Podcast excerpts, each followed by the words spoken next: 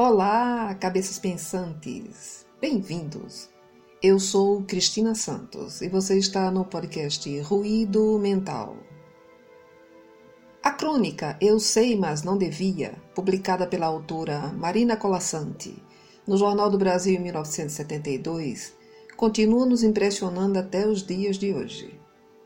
Ela nos lembra de como muitas vezes nos acomodamos nas rotinas que estabelecemos e nos distanciamos do prazer de apreciar a vida em toda a sua plenitude. Este é o episódio de hoje. O podcast Ruído Mental está no ar. Eu sei que a gente se acostuma, mas não devia. A gente se acostuma a morar em apartamentos de fundos, e a não ter outra vista senão as janelas ao redor. E porque não tem vista, logo se acostuma a não olhar para fora. E porque não olha para fora, logo se acostuma a não abrir todas as cortinas. E porque não abre as cortinas, logo se acostuma a acender cedo a luz. E à medida que se acostuma a acender cedo a luz, Esquece-se do sol, do ar, da amplidão. A gente se acostuma a acordar de manhã sobressaltado, porque está na hora, a tomar café correndo, porque está atrasado, a ler o jornal no ônibus, porque não pode perder o tempo da viagem, a comer sanduíche, porque não dá para almoçar, a sair do trabalho, porque já é noite a cochilar no ônibus porque está cansado, a deitar cedo e dormir pesado sem ter vivido o dia. A gente se acostuma a abrir o jornal e ler sobre a guerra. E aceitando a guerra, aceita os mortos e que haja números para os mortos. E aceitando os números, aceita não acreditar nas negociações de paz. A gente se acostuma a pagar tudo o que deseja e o de que necessita, e a lutar para ganhar o dinheiro com que pagar.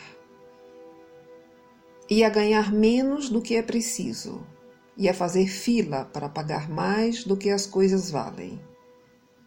E a saber que cada vez pagará mais.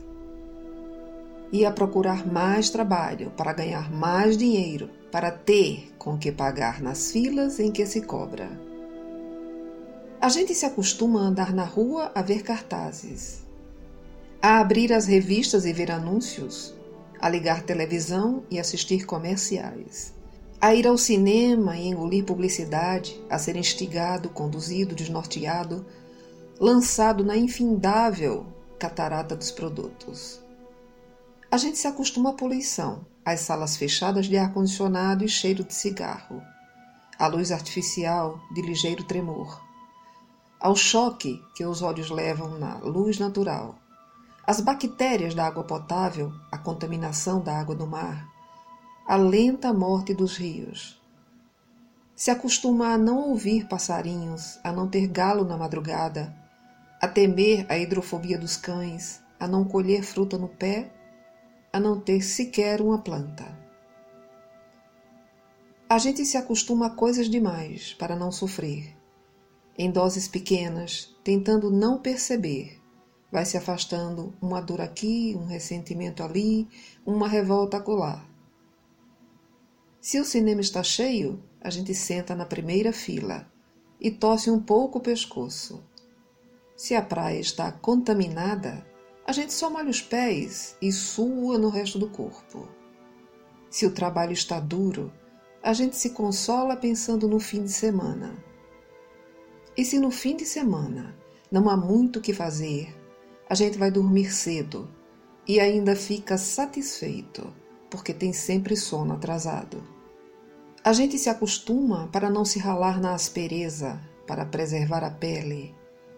Se acostuma para evitar feridas, sangramentos, para esquivar-se de faca e baioneta, para poupar o peito a gente se acostuma para poupar a vida que aos poucos se gasta e que de tanto acostumar se perder de si mesma. Quer entrar em contato conosco?